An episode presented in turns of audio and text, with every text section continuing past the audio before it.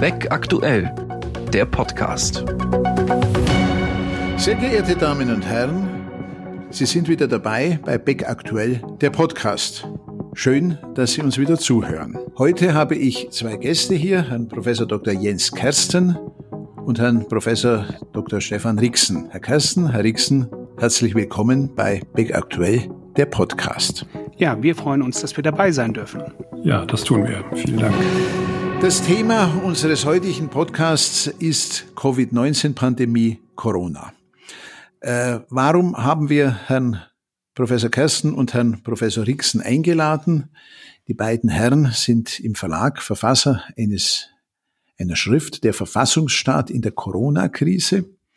Und beide sind Öffentlichrechtler, beide sind Verfassungsrechtler. Herr äh, Professor Kersten geboren 1967, äh, lehrt an der Ludwigs-Maximilians-Universität in München. Herr äh, Professor Rixen, auch Jahrgang 1967, lehrt an der Universität Bayreuth, äh, haben, wie es bei Hochschullehrern üblich ist, mehrfach äh, ihren Lehrort gewechselt, sind aber beide spezialisiert auf äh, verfassungsrechtliche Fragen Tätigkeitsschwerpunkt äh, von Herrn Professor Kersten, Staatsverwaltungs- und Europarecht. Bei Herrn Professor Rixen äh, ist es das öffentliche Recht, insbesondere Sozialwirtschafts- und Gesundheitsrecht an der Universität Bayreuth. Herr Professor Kersten, Herr Professor Rixen.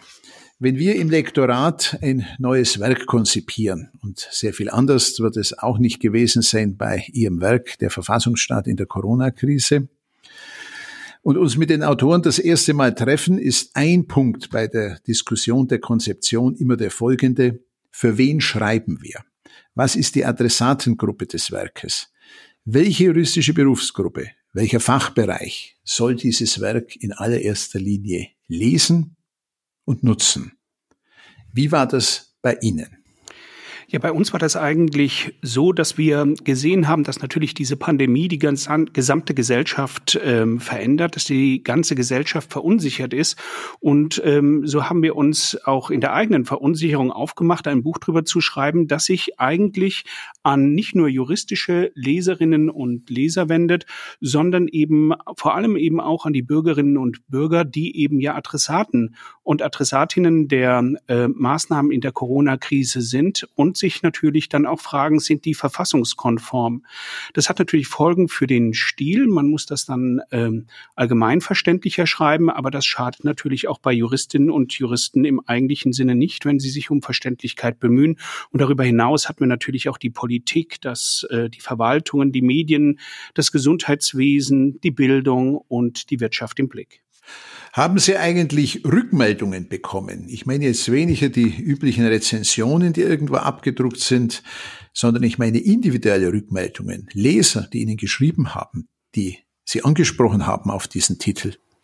Das ist in der Tat so gewesen. Also das ist ja nicht zwingend so, gerade bei juristischen Werken, dass es äh, Rückmeldungen gibt. Aber ähm, es war in der Tat so, dass äh, uns Menschen geschrieben haben und, glaube ich, ganz dankbar waren, dass wir äh, einen Ton angeschlagen haben, den wir in unserem Buch nennen, einen ähm, entdramatisierenden Ton, einen Denkstil, der gerade nicht sich dem Rausch des Ausnahmezustands überlässt, sondern äh, der versucht, äh, die Dinge zu wägen und äh, damit einen Denkstil zu etablieren, der von dem wir glauben, äh, wirklich auch eine Hilfe sein kann, äh, die Nerven nicht zu verlieren und die Probleme, die ja vielfach da sind, eben ähm, bedachtsam anzugehen. Also das äh, war schon sehr interessant zu sehen. Wir haben das auch erlebt von Kolleginnen und Kollegen. Auch das, würde ich sagen, ist gar nicht so häufig, dass äh, man vom direkten Kollegenkreis abgesehen ähm, Rückmeldungen bekommt, freundliche Rückmeldungen, die auch äh, einem widerspiegeln, man hat doch, ähm, glaube ich, den richtigen Ton getroffen. Es ist jetzt ein Stichwort von Ihnen gefallen, der Rausch des Ausnahmezustandes. Äh, haben Sie den Eindruck, dass Ihr Werk auch dort gelesen wird, wo es auf jeden Fall gelesen werden sollte, nämlich in dem Bereich der politischen Entscheidungsträger? Haben Sie aus dem politischen Raum irgendwelche Rückmeldungen auf Ihr Werk erhalten? Also aus dem politischen Raum haben wir keine direkten Zurückmeldungen ähm, gehalten und das Werk ist ja auch ähm, nicht unmittelbar an den politischen Raum ähm, adressiert. Wenn es dort jemand äh, liest, dann ist das äh, natürlich umso besser, dann freut uns das, aber ähm, es zielt tatsächlich mehr auf die breitere Öffentlichkeit und ähm, den Versuch zu erklären, wie hier Politik überhaupt ähm, agieren kann, ähm, wie sie es sollte und was der verfassungsrechtliche Rahmen eben gerade dazu ist. Ja gut, äh, einige der politischen Entscheidungsträger waren ja etwas überrascht, äh, dass die eine oder andere Entscheidung oder die eine oder andere Verordnung, äh, die im Zuge von Corona erlassen wurde, von Gerichten wieder äh, für unwirksam erklärt wurde. Äh, es herrscht eine große Verwunderung, äh, dass äh, die Rechtsprechung dem, was äh, politisch verordnet wurde, nicht äh, gefolgt ist. Ich denke, wenn man Ihr Buch genau gelesen hätte, bevor man die Maßnahmen erlassen hat, hätte sich manche Entscheidung vermeiden lassen. Worauf führen Sie das zurück, dass es trotzdem passiert ist? Ähm, zunächst glaube ich, dass ähm, es eigentlich ein gutes Zeichen ist, äh, dass äh, die Gerichte doch recht bald auch, nach einer Anfangsphase, wo sie auch den Landesregierungen, die ja in aller Regel die Verordnungen erlassen haben, etwas mehr Gestaltungsspielraum eingeräumt haben, dass dann die Gerichte auch ähm, noch genauer hingesehen haben. Das zeigt eben, dass auch in der vermeintlichen Ausnahmelage letztlich Normalität des Rechtsstaats herrscht. Nämlich, dass äh, hier äh, die Gerichte dann auch das getan haben, was sie immer tun, nämlich genau hinzusehen und die Verantwortlichen dazu zu bringen, dass sie insbesondere die Verhältnismäßigkeit ähm, genau beachten. Und gerade das Agieren der Gerichte scheint mir ein wichtiger Indikator, nicht der einzige, aber ein wichtiger Indikator zu sein, ähm, dass der Rechtsstaat auch in dieser Krisenlage funktioniert hat und alle, die ähm, in wirklich schwer nachvollziehbarer Weise von Corona-Diktatur und ähnlichem äh, Zeug geredet haben, hätten doch spätestens da merken müssen, äh, dass äh, der Normalzustand des Rechtsstaates sich vor allen Dingen dadurch auszeichnet, dass Gerichte auch jetzt in so einer schwierigen Lage sich die Dinge genau ansehen. Ich denke, man kann es äh, auch vielleicht auch noch dahin wenden, dass man eben ähm, sich vergegenwärtigt, dass wir ja nicht in einem Rechtsstaat leben, weil wir immer ähm, sagen, es geht von vornherein alles in Ordnung, sondern wir leben ja in einem Rechtsstaat, weil wir mit Unrecht rechnen, ähm, das dann eben auch korrigiert werden muss. Und gerade in so einer Krisensituation macht ja praktisch nur der Fehler, der das alles ignoriert. Aber wer dann in so einer Krisensituation arbeitet und ähm, die Verwaltungen, der Staat arbeitet natürlich in der Krise, der macht natürlich natürlich auch Fehler. Und äh, hier fand ich es eigentlich beeindruckend, dass ja nicht nur die Gerichte diese Fehler korrigiert hat, sondern auch unmittelbar die Verwaltungen selbst. Also man kann das ja an Beispielen verdeutlichen. Also ein Beispiel dafür war zu Beginn der Corona-Krise beispielsweise diese Ausweispflicht, die in Berlin galt.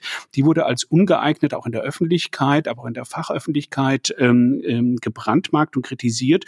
Das wurde äh, von der Verwaltung selbst zurückgenommen. Das Gleiche gilt letztlich auch für das viel kritisierte Parkbankverbot Verbot ähm, in äh, Bayern. Aber äh, wenn Sie jetzt auf eine aktuelle Frage schauen, also das Beherbergungsverbot, da ist es ja so eine Mischung gewesen darauf, dass die Gerichte oder einige Gerichte ähm, Oberverwaltungsgerichte und Verwaltungsgerichtshöfe gesagt haben, es sei ungeeignet, nicht erforderlich, nicht systematisch abgestimmt, bis auf, äh, wenn ich das recht sehe, das OVG Schleswig-Holstein, aber ähm, äh, Länder dann auch hingegangen sind und gesagt haben, wir nehmen es äh, von uns aus zurück, also das heißt ähm, Exekutiven. Und das zeigt ja, dass der Rechtsstaat hier eigentlich sehr gut auch funktioniert.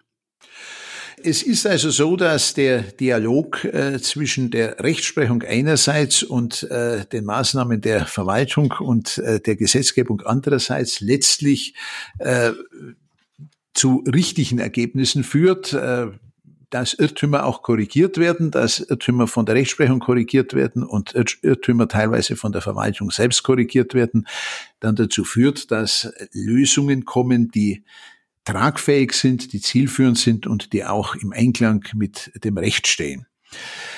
Jetzt vielleicht zu einigen Punkten äh, Ihres Werkes, einigen Gesichtspunkten, äh, auf die ich etwas näher eingehen möchte. Ein elementares Prinzip unserer Verfassungsordnung ist ja der Föderalismus. Gerade Länder wie zum Beispiel der Freistaat Bayern haben ja immer sehr stark ihre Eigenständigkeit betont. Äh, man möchte nicht nur im Bereich der Verwaltung, sondern auch im Bereich der Gesetzgebung die Dinge selbst regeln. bisweilen in dem vielleicht sogar etwas folkloristischen Selbstbewusstsein, es besser zu können als die anderen. Nun steht plötzlich zu aller Überraschung ein bayerischer Ministerpräsident auf und fordert mehr Kompetenzen für den Bund. Was sagen Sie dazu? Also das ist in der Tat ein äh, bisschen verwunderlich, wobei ähm, solche von wem auch immer geäußerten antiföderalen äh, Affekte ja so selten nicht sind. Wir erleben das ja auch in anderen Bereichen, wenn Sie an das äh, Bildungswesen denken, aber auch äh, Fragen etwa im Polizeirecht. Ähm, ich glaube, wir müssen uns wirklich in Erinnerung rufen, dass das Grundgesetz äh, eine antizentralstaatliche Signatur hat. Das ist natürlich im Alltag äh, des Verfassungslebens, äh, wird das häufig überlagert durch den starken Einfluss des Bundes, aber das Selbstverständnis der Verfassung ist doch schon ganz klar eins, dass die Länder stärken. Das sieht man besonders deutlich, am Artikel 83, äh, der den Ländern als eigene Angelegenheit den Vollzug der Bundesgesetze zuweist. Auch etwas, was ja, wenn man das rechtsvergleichend betrachtet, etwas sehr Besonderes ist, dass sozusagen die Gliedstaaten äh, die Gesetze des Zentralstaates vollziehen. Und insofern äh, scheint mir das äh, verwunderlich zu sein, denn selbst wenn der Bund jetzt, sagen wir, noch stärker äh, auch in den Vollzug der Gesetze hineingebracht werden könnte nach der gegenwärtigen Verfassungslage, da muss man sich doch klar machen, dass der Bund äh, bis auf die untere lokale Ebene praktisch nicht wirken kann. Er wird immer angewiesen sein auf die Länder und er ist dort immer angewiesen auch auf die Gesundheitsämter, die ja, würde ich mal sagen, nach äh, einem langen Dornröschenschlaf äh, jetzt endlich wahrgenommen werden in ihrer Bedeutung. Und diese Gesundheitsämter sind äh, diejenigen Behörden, die in der Fläche dafür sorgen, äh, dass all die vielen Maßnahmen auf der Basis des Infektionsschutzgesetzes Wirklichkeit werden. Und das wird sich auch nicht ändern, wenn der Bund vielleicht strategisch oder auch koordinierend noch mehr Befugnisse bekommt, als er jetzt ohnehin schon hat. Ähm, deshalb glaube ich, müssen wir ganz genau hinsehen, ob ähm, sich allein durch eine Stärkung des Bundes operativ in den konkreten Maßnahmen vor Ort wirklich etwas ändert. Da habe ich Zweifel. Da werden die Länder äh, weiter in der Pflicht sein. Da wird es dann wirklich ähm, letztlich im Vollzug äh, der Gesetze immer wieder auf die Länder ankommen. Gut, das sind klare Worte. Äh, vielleicht noch ein anderer Aspekt. In den letzten Wochen wurde verstärkt parlamentarische Kontrolle angemahnt, überraschend spät von den Parlamentariern selbst. Äh, als ich in den 80er Jahren mein Examen geschrieben habe, war der verfassungsrechtliche Wesentlichkeitsvorbehalt bereits eine Selbstverständlichkeit. Das Prinzip ist, grundlegende Fragen muss der parlamentarische Gesetzgeber selbst entscheiden. Haben wir hier in der Krise nicht ein Defizit oder noch schärfer gefragt, hält die Exekutive unsere Parlamente für unfähig, die Probleme, die wir jetzt haben, zu lösen? Also ich glaube nicht, dass die Exekutive die Parlamente für unfähig hält. Ähm, es ist ja doch vielmehr so, dass eben die Parlamente ja die Exekutive äh, von Beginn an in der Krise auch sehr konstruktiv äh, begleitet haben. Es ist, gibt natürlich diesen Satz, der ist auch wahr, die Krise ist die Stunde der Exekutive, aber da muss man natürlich auch zu sagen, irgendwann geht diese Stunde natürlich auch bei einer lang andauernden Pandemie einmal zu Ende. Und insofern sind wir, wenn wir das jetzt aus verfassungsrechtlicher Sicht betrachten, jetzt ja auch bei einer differenzierten Analyse oder Einschätzung ähm, angelangt. Also wenn wir nochmal zu Beginn der Krise zurückgehen, wäre ja ohne die Parlamente sowohl auf der Bundes- als auch auf der Landesebene die Exekutive überhaupt nicht handlungsfähig gewesen.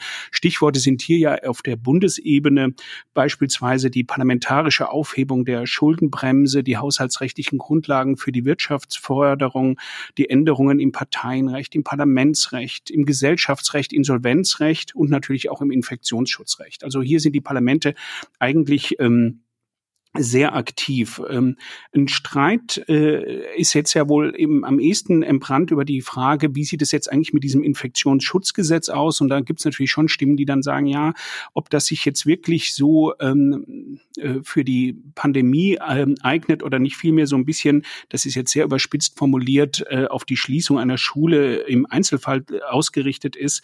Darüber kann man sich sicherlich streiten, aber hier ist ja prinzipiell erstmal die Grundlage für Maßnahmen gewesen, die Generalklausel im Paragraphen 28 Absatz 1 des Infektionsschutzgesetzes. Und nun nimmt das Infektionsschutzgesetz den Weg, den eigentlich das gesamte Polizei- und Sicherheitsrecht eigentlich immer genommen hat unter rechtsstaatlichen Bedingungen, nämlich ähm, die Tatsache, dass sich aus der Generalklausel heraus dann Standardmaßnahmen für bestimmte standardisierte Situationen ähm, entwickeln. Und das muss natürlich der parlamentarische Gesetzgeber machen. Und hier ist genau ja auch die von Ihnen benannte äh, Wesentlichkeits Mehrheitsprinzip ähm, einschlägig, also die wesentlichen, vor allem die grundrechtsrelevanten Entscheidungen müssen vom Parlament getroffen werden. Und da ist jetzt überhaupt nichts dagegen zu sagen, dass der Bundestag sich auf den Weg macht und das tut. Aber wenn man das gesagt hat, äh, muss man gleich wieder sagen, für die Frage der konkreten Reaktion, der schnellen Reaktion in Krisensituationen haben wir die Verordnungsermächtigung, also die Rechtsetzung durch die Exekutive. Das ist vom Grundgesetz gedeckt. Artikel 80 des Grundgesetzes sagt das. Und man darf auch nicht immer so tun, als wäre die Exekutive eben gerade nicht demokratisch legitimiert. Das ist sie natürlich auch. Und in der aktuellen Debatte, wo es um die Einforderung jetzt ähm, von Rechten geht, äh, der, der Grundsatz ist ja hier wohl, ähm, oder das, was man jetzt in den letzten Tagen gelesen hat, das Parlament sollte sich zurückholen, was es an die ähm, ähm, Exekutive verloren hat. Da muss man einfach zu sagen, das ist eigentlich eine Scheindebatte. Denn das Parlament kann sich jederzeit durch Rechtsetzung das nehmen, was im Rahmen der Verfassung das Seine ist. Im Parlament, im Parlamentsrecht gibt es nur einen Grundsatz und er lautet, es gibt nichts Gutes, außer man tut es. Also ähm, allein die Interviews äh, äh bringen da in den Zeitungen nicht. Aber das heißt, die Landesparlamente, der Bundestag und auch das Europäische Parlament können die Maßnahmen in der Krise diskutieren, können Rechtsänderungen vornehmen, sollten ein Public Forum schaffen, in denen gerade wenn es um Maßnahmen äh, geht, äh, die in die Rechte der Bürgerinnen und Bürger stark eingreifen, ähm, das diskutieren, das sichtbar machen. Und hier wären eigentlich die Landesparlamente noch sehr viel stärker gefordert als der Bundestag. Das ist eine klare Ansage. Die Parlamentarier mögen nicht mangelnde Bedeutung beklagen, sie mögen einfach handeln. Äh, jetzt ein Seitenaspekt, äh, der aber gleichwohl interessant ist. Äh, inwieweit können Covid-19-Maßnahmen in die Unabhängigkeit der Gerichte eingreifen? Kann zum Beispiel nicht nur ein Richter entscheiden, wie viele Menschen in seinem Sitzungssaal anwesend sein dürfen und wie sie sich dort zu verhalten haben? Oder auf die Spitze getrieben könnte theoretisch, ich glaube nicht, dass es passieren wird, ein Bundesgesundheitsminister, wenn ihm die Rechtsprechung des Bundesverfassungsgerichts nicht gefällt, beide Senate einfach in Quarantäne schicken. Das ist ja hm, vielleicht in dieser Zuspitzung nicht wahrscheinlich, aber denkbar ist natürlich, das stellen wir uns das Gesundheitsamt Landkreis Karlsruhe vor, ähm, das Maßnahmen für im Einzelfall verhängen muss. Und äh, das könnten ja Maßnahmen sein, die auch ähm, das Bundesverfassungsgericht oder den Bundesgerichtshof in Karlsruhe betreffen. Und da stellt sich in der Tat die Frage, kann denn jetzt, sagen wir mal, ein, äh, eine im weiteren Sinne jetzt gesagt, eine Landesbehörde, kann die denn jetzt einfach äh, die Tätigkeit von Bundesgerichten, zumal des Bundesverfassungsgerichts, regulieren? Es war interessant zu sehen, dass ähm, in den ähm, Covid-19-Corona-Verordnungen auf Landesebene dieses Problem tatsächlich auch gesehen wurde, aber häufig dann eher, äh, sagen wir mal, ein bisschen ins Vage hinein gelöst wurde, dann gesagt wurde, naja, die Vorschriften gelten sinngemäß unter Beachtung der Unabhängigkeit der Gerichte und alles Nähere wurde damit stillschweigend an die ähm, Gerichte delegiert und ähm, dann merken wir, und das ist in einer Krise immer wieder interessant, dass wir vieles, ähm, was so immer in, in, unter den üblichen Bedingungen des Lebens gar nicht befragt wird, plötzlich sich als fragwürdig äh, zeigt. Denn solche Institute wie das Hausrecht des Präsidenten oder der Präsidentin äh, oder der Direkt, des Direktors oder der Direktorin eines Gerichts. Das wird ja sonst nicht viel bedacht. Auch die Fragen der Sitzungspolizei, die sich plötzlich äh, zu einer Art äh, Gesundheitssitzungspolizei entwickelt. Ähm, auch Fragen der Verfahrensleitung im Einzelnen, äh, die dann in den einzelnen Prozessordnungen entfaltet werden. Die werden plötzlich im, im Fokus dieser Pandemie ähm, als Rechtsfragen erkannt, über die wirklich nachgedacht werden muss. Und es ist deshalb brisant, weil offensichtlich ist, wenn ein Gesundheitsamt plötzlich vorgibt, wie äh, Gerichtsverhandlungen äh, zu führen sind, dass hier ähm, die Unabhängigkeit ähm, der Richterinnen und Richter berührt ist. Das Ganze kann mit Blick auf die Öffentlichkeit auch revisionsträchtig sein. Also ähm, ein bunter Strauß an Fragen. Und ich glaube, dass ähm, wir jetzt auch im Zuge der doch voranschreitenden Pandemie, der weiteren auch rechtlichen Gestaltung der Pandemie überlegen müssen, wie das Verhältnis von äh, Exekutive, der Infektionsschutz äh, zustehenden Exekutive und Gerichten auch durch den Gesetzgeber neu gestaltet wird, damit eben auch ähm, denkbare Beeinträchtigungen der Unabhängigkeit äh, der Richterinnen und Richter vermieden werden können. Da ist derzeit nichts zu befürchten, aber gleichwohl sollte man ja im Blick haben, ähm, dass solche Probleme entstehen könnten. Und da sollte der Bundesgesetzgeber in erster Linie nachsteuern. Die richterliche Unabhängigkeit ist ein wesentliches äh, Grundmerkmal unserer Verfassungsordnung. Ein weiteres hohes Gut unserer Verfassung ist die Versammlungsfreiheit. Es gibt einen berühmten Satz, Freiheit ist immer die Freiheit der Andersdenkenden. Der Staat darf also auch nicht differenzieren, welche Meinungen oder Forderungen in einer Versammlung gestellt werden, soweit diese nicht gegen die verfassungsmäßige Ordnung verstoßen. Wer eine bestimmte Forderung erhebt, hat auch ein ganz vitales Interesse daran, der gesamten Öffentlichkeit zu zeigen, wie viele Menschen hinter seiner Forderung stehen und wie viele Menschen bereit sind, für diese Forderung auf die Straße zu gehen. Ist also zum Beispiel die Begrenzung der Teilnehmer an Versammlungen Ihres Erachtens mit der Verfassung vereinbar? Also wenn man hier wieder hingeht und die gesamte Krise insgesamt in den Blick nimmt, muss man sagen, hat sich ja hier mit Blick gerade auf das Versammlungsrecht auch ähm, eine Entwicklung vollzogen. Zu Beginn der Krise hat die Politik, das muss man leider sagen, auch äh, in praktisch allen Bundesländern überreagiert und explizit oder implizit praktisch jede Versammlung ähm, verboten. Also einzig und allein die Freie und Hansestadt Bremen hat da einen kühlen hanseatischen Kopf bewahrt. Äh, aber man muss auch hier sagen, innerhalb doch relativ kurzer Zeit, zwei bis drei Wochen immerhin, aber doch, hat vor allem das Bundesverfassungsgericht und die anderen Gerichte, auch der bayerische VGH, ähm, dies äh, beendet und dem Versammlungsrecht wieder ähm, äh, prinzipiell zur Geltung und zur Wirksamkeit ähm, verholfen. Ähm, das Versammlungsrecht, und das war eigentlich der Grundsatz äh, dieser ganzen Entscheidungen, hält genug äh, Möglichkeiten im Versammlungsgesetz vor allem bereit, um eben auf Pandemien zu reagieren. Also man muss eine Versammlung anmelden, dann gilt das berühmte Kooperationsverbot zwischen den Versammlungsanmelden oder Veranstaltern einerseits und der Versammlungsbehörde, in der Regel der Polizei der andererseits. Man kann Auflagen, also vor allem Hygieneauflagen ähm, ähm, erlassen und man kann eine Versammlung eben auch verbieten und auflösen in dem Augenblick, wo die nicht eingehalten sind.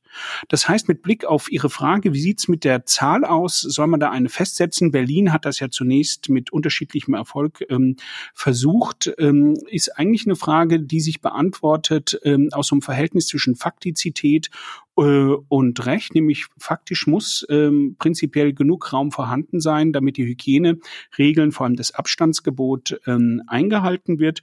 Und äh, prinzipiell mit Recht ist gemeint, dass eben die Hygieneregeln auch gelten und durchgesetzt werden. Und hier hat ja vor allem in Berlin die Anti-Corona-Demonstration ähm, eines gezeigt. Hier ist der Staat zunächst einmal hingegangen und hat gesagt, ja, ähm, ihr meldet das an, ähm, von dem Hintergrund, dass ihr ja gegen diese ganzen Hygienemaßnahmen protestiert, kann es zwar sein, dass ihr ähm, äh, diese Maßnahmen nicht befolgt. Aber hier gibt es eben einen Vertrauensvorschuss in die Freiheit. Die Versammlungen konnten stattfinden und es kam, wie es kommen musste, dass in diesem Fall eben diese äh, Hygienestandards äh, verletzt wurden. Die Versammlungen wurden zum Teil aufgelöst oder jedenfalls eingeschränkt. Die Rechtsprechung und aber auch die Verwaltungsbehörden, die Versammlungsbehörden werden hierauf so reagieren, dass prinzipiell sie sich auch nicht veräppeln lassen müssen. Also diesen Vorschuss auf die Freiheit gibt es nicht jedes Mal Mal, sondern hier kann man durchaus aus Erfahrungen lernen. Eine Veranstalterin, ein Veranstalter von Versammlungen, der eben systematisch in der Vergangenheit die Regeln gebrochen hat, ähm, der wird darauf verwiesen, sie bei der nächsten Versammlung entweder einzuhalten oder die Versammlung wird eben verboten oder aufgelöst. Und das ist dann auch vollkommen verfassungskonform. Ein Totschlagsargument der Politik ist es ja bisweilen einfach zu sagen, es gelte Leben zu schützen. Sie haben in Ihrem Werk nun unmissverständlich darauf hingewiesen, dass selbst der Gesundheits- und Lebensschutz des Grundgesetzes nicht absolut ist, sondern auch dieser unter einem Gesetzesvorbehalt steht. Ein Beispiel aus einem ganz anderen Bereich. Unsere Rechtsordnung erlaubt ja auch den Straßenverkehr, obwohl wir wissen, dass er jedes Jahr mehrere tausend Tote fordert und jedes Jahr mehrere zehntausend Menschen mit Behinderungen zurücklässt. Vergessen wir dies vielleicht bei der Bekämpfung der Covid-19-Pandemie? Kommen vielleicht äh, gesamtwirtschaftliche Überlegungen zu kurz in unseren politischen und auch juristischen Diskussionen? Also wie Sie ja sagen, ist hier die Verfassungslage ja eigentlich klar. Wir haben den Artikel 2 Absatz 2 Satz 1 und dann Satz 3 und der sagt uns, dass Leben und Gesundheit eben ein hohes Gut ist, aber eben unter einem Gesetzesvorbehalt steht und das bedeutet, prinzipiell kann man eben auch Leben und Gesundheit einschränken. Das muss verhältnismäßig sein. Also die Politik muss hier abgewogene Entscheidungen treffen. Das muss mit Augenmaß geschehen und hier hinkt dann dieser vor allem auch von Verfassungsrechtlerinnen und Verfassungsrechtlern ähm, oftmals bemühte Vergleich mit dem Straßenverkehr. Äh, Denn was wir ja hier erleben äh, im Augenblick ist ja, oder was wir erleben mit dem Coronavirus, ist ja eine biologische Evolution eines Virus, der die Tier-Mensch-Schranke überschritten hat und das mit ungeheuerlichen, äh, nicht nur individuellen ähm, Integritätsfolgen mit Blick auf Gesundheit und Leben, sondern auch sozialen Folgen. Das heißt, man muss sehr vorsichtig sein und ähm, wenn man schon an den Straßenverkehr anknüpft, dann sollte man vielleicht nicht unbedingt an die Tatsache anknüpfen, dass im Straßenverkehr es viele Verletzungen und äh, auch Tote gibt äh, und wir das prinzipiell ermöglichen, sondern wenn man da anknüpft, dann doch vielleicht besser an das Hauptprinzip des Straßenverkehrsrechts und das ist ja das Rücksichtnahmegebot. Ähm, das kommt dann weniger vor mit dem im Vergleich mit dem ähm, äh, Straßenverkehr. Und ähm, das Rücksichtnahmegebot nun in einer Gesellschaft umzusetzen, ist natürlich was anderes im Straßenverkehr als bei einer ähm, wirklich tödlichen Pandemie. Und äh, denn hier geht's ja dann auch um eine gesamtgesellschaftliche Abwägung, nicht nur gesamtwirtschaftliche, sondern gesamtgesellschaftliche. Und ähm, hier muss halt dann die Politik äh, Prioritäten setzen. Das tut sie im Augenblick. Vielleicht kann man das auf den Dreischritt Gesundheit, Bildung und Wirtschaft bringen, aber eben nicht Party. Und hier schließt sich dann aber gleichzeitig wieder der Kreis zum Anfang. Der, und das ist für die Bürgerinnen und Bürger dann vielleicht auch gar nicht so angenehm, denn die Frage der Bereitschaft, der individuellen Rücksichtnahme entscheidet natürlich gleich auch darüber, welche Maßnahmen gesellschaftlich, gesamtgesellschaftlich ähm, notwendig werden, ähm, um äh, hier einen angemessenen Ausgleich zwischen auf, den ein, auf der einen Seite eben hohen Integritätsgütern, Gesundheit und Leben und auf der anderen Seite eben anderen gesellschaftlichen äh, ähm, äh, Interessen wie sozialen Interessen oder wirtschaftlichen Interessen ähm, äh, zu bringen. Und hier zeigt sich halt ein Unterschied zum Straßenverkehr da, der Gestalt. Da verhält sich jeder regelkonform, weil er glaubt, in dem Augenblick, wo ich eine Regel über oder weiß, in dem Augenblick, wo ich eine Regel überschreite, habe ich unmittelbar selbst die Folgen zu tragen, nämlich mit Blick auf entweder Leben und Gesundheit oder ähm, den Wert meiner, ähm, den Wert meines Autos oder meines Verkehrsmittels. In der Pandemie ist das eben nicht so und deswegen funktioniert eben hier diese, dieses Rücksichtnahmegebot nicht unbedingt, weil jeder denkt, mich betrifft es nicht. Es betrifft aber uns alle und deswegen ist, kommt es eben auf die individuelle Rücksichtnahme an, damit eben die Einschränkungen kollektiv nicht zu stark werden müssen. Also ich würde gerne äh, diesen Punkt, äh, inwieweit lässt sich äh, unsere Lage mit der des Straßenverkehrs ähm, vergleichen, nochmal auf, äh, aufgreifen. Ich stimme Jens Kersten völlig zu, dass, äh, er hat das ja gerade dargelegt, der Vergleich äh, im Wesentlichen hinkt.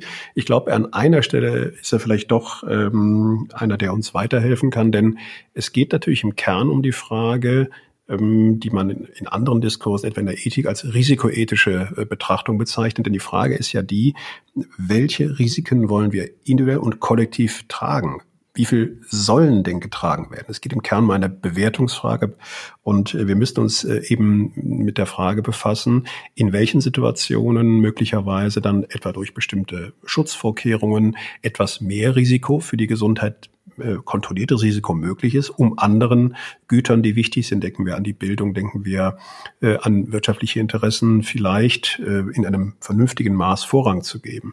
Das heißt, ähm, so unähnlich die beiden Situationen sind, Straßenverkehr und Pandemie, so ähneln sie sich doch an der Stelle, dass wir uns nämlich fragen müssen, wo, wie wollen wir Risiken bewerten, welche Risiken, aus welchen Gründen wollen wir in Kauf nehmen. Und äh, ich glaube, dass das dann wieder auch zurückführt in die parlamentarische Debatte. Das eine ist, und das ist ganz gewiss zentral, dass wir in den Parlamenten auf Bundes- und auf Landesebene natürlich die Frage stellen, wie sollen Rechtsnormen gestaltet werden? Darf es etwa muss es etwa auf Bundesebene, im Bundesinfektionsschutzgesetz muss es da vielleicht noch genauere Normierungen geben. Aber die andere wichtige Frage ist, wenn wir Parlamente sozusagen als Forum republikanischer Vernünftigkeit verstehen, dann müssen wir uns gerade dort darüber verständigen, ähm, wie denn auch die Risiken gewichtet werden sollen. Und äh, das scheint mir eine ganz zentrale Funktion auch der parlamentarischen Debatten zu sein. Wir hatten die, aber die können, glaube ich, mit dem Akzent auf dieser Frage auch jetzt nochmal neu geführt werden. Äh, diese Überlegungen führen im Grunde genommen zu meiner weiteren Frage, äh, nämlich äh, die Beratung der Parlamente erfolgt ja vorwiegend durch Experten der medizinischen Wissenschaften in Fragen der Covid-19-Pandemie und auch die Beratung der Exekutive ähm, erfolgt inzwischen im Wesentlichen durch äh, die Mediziner, äh, von denen einige ja schon einen sehr hohen Bekanntheits- und Popularitätsgrad erreicht haben. Äh, sie verwenden in ihrem Werk auch die Begriffe Expertokratie und Virolokratie, ohne allerdings zu sagen, um das klarzustellen, dass in unserem Staat dieses Stadium bereits erreicht wäre. Aber sicher ist, es gibt eine große Dominanz der Medizin in der fachlichen Beratung äh, von Politik und Parlamenten. Äh, fehlen in den entscheidenden Beratungsgremien Ihrer Meinung nach vielleicht die Ökonomen und die Juristen? Also ich glaube, ähm, wir haben ja eine ganze Menge Beratungsgremien. Das ist einerseits Ausdruck der Pluralität auch in der Gesellschaft mit ihrer Vielfalt an Wissensbeständen, an Bewertungen, an Interessen, ähm, die es gibt. Ähm, aber die Fülle der äh, Beratungsgremien, überall gibt es jetzt Pandemieräte und äh, spezialisierte Ethikräte auch für die Pandemiefragen. Das Problem ist natürlich, dass es die, die Lage auch ein bisschen äh, unübersichtlich wird. Ich glaube, es, zwei Dinge sind wichtig. Zum einen, sich zu fragen, wie können wir die unterschiedlichen ähm, Beratungsgremien, die es gibt, vielleicht sogar sinnvoll bündeln. Und zum anderen, wie können wir sicherstellen, dass genau wie Sie gesagt haben, die Pandemiebewältigung nicht nur als eine medizinische, medikalisierte äh, Angelegenheit betrachtet wird. Das ist sie definitiv nicht. Ähm, Denken wir an die Debatten, die dann auch recht bald entstanden sind. Wie sieht das mit den Folgen für die Familien aus? Was heißt das für die Rollenaufteilung? Gibt es da sozusagen einen Rückfall in alte Rollenmuster, ähm, was die Erziehung äh, der Kinder, äh, die Beschulung in der Homeschooling-Phase angeht zu Hause? Wie ist das äh, auch mit häuslicher Gewalt? Äh, wie ist das mit Menschen? In, wir haben in den großen, in den Großstädten einen großen Anteil von Ein-Personen-Haushalten, wie das dann äh, die Statistiker ausdrücken, also von Singles, also von Menschen, die ähm, nicht in einer eigenen Familie, in, in Zweierbeziehungen leben. Äh, was bedeutet das eigentlich äh, psychologisch, wenn äh, Menschen lange sozusagen äh, gezwungen sind, äh, Kontakte nicht zu pflegen, die sonst gerade für ihr Leben wichtig sind? All diese diese Aspekte scheinen mir, müssen in, müssen abgebildet werden. Ohne Medizin, ohne Virologie, ohne Epidemiologie geht es natürlich auf keinen Fall. Aber es reicht nicht hin. Wir müssen diese anderen Aspekte auch einbinden. Und da würde ich sagen, da kommt es jetzt nicht nur auf Juristinnen und Juristen an. Auch die Ökonomie natürlich ist wichtig, aber eine ganze Reihe anderer äh, Disziplinen sollten dort auch vertreten sein. Das sehe ich auch so. Und jetzt vielleicht eine Frage ganz zum Schluss. Äh, wenn ein neues Auto getestet wird, äh, fährt man damit zunächst bei plus 50 Grad durch die Wüste und dann bei minus 40 Grad durch die gefrorene Tundra oder auch in umgekehrter Reihenfolge. Wenn dann bei diesen Tests Bremsen, Motor und Lenkung nicht versagen, ist das Auto gut, es kann in Produktion gehen, Systeme bewähren sich unter Extrembedingungen. Nun ist die jetzige Krise ein Ausnahmezustand. Hat sich unsere Rechtsordnung bis jetzt in dieser Krise bewährt? Also ich denke, unsere Rechtsordnung, unser Verfassungsstaat hat sich ähm, in der Krise bewährt. Das ist auch die Grundthese ähm, unseres Buches. Und ich glaube, es ist gerade diese äh, Grundeinsicht, äh, dieser entdramatisierte Stil, der sagt, es kommt eigentlich im Verfassungsstaat gerade darauf aus, jede Form von Ausnahmezustand zu vermeiden. Und wir kommen mit dem Verhältnismäßigkeitsgrundsatz, mit dem Kompetenzen, mit dem Föderalismus eigentlich sehr weit, um hier eine verfassungskonforme Gestaltung dieser Krise, auch harte Eingriffe prinzipiell äh, zu meistern.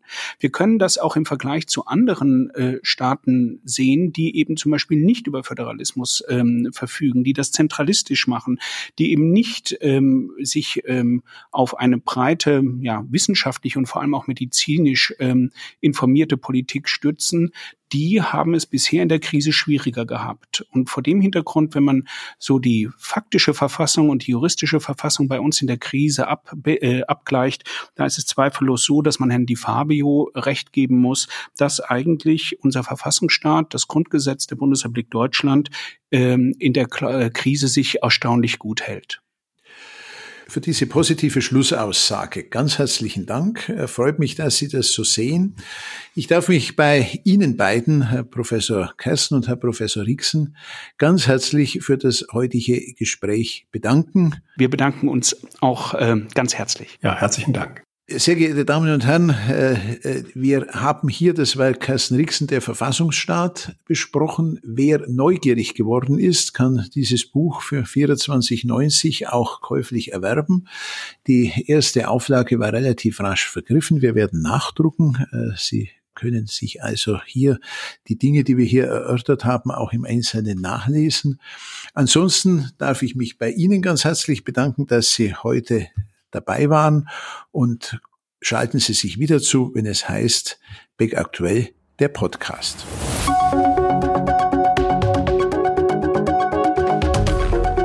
Das war Beck Aktuell, der Podcast.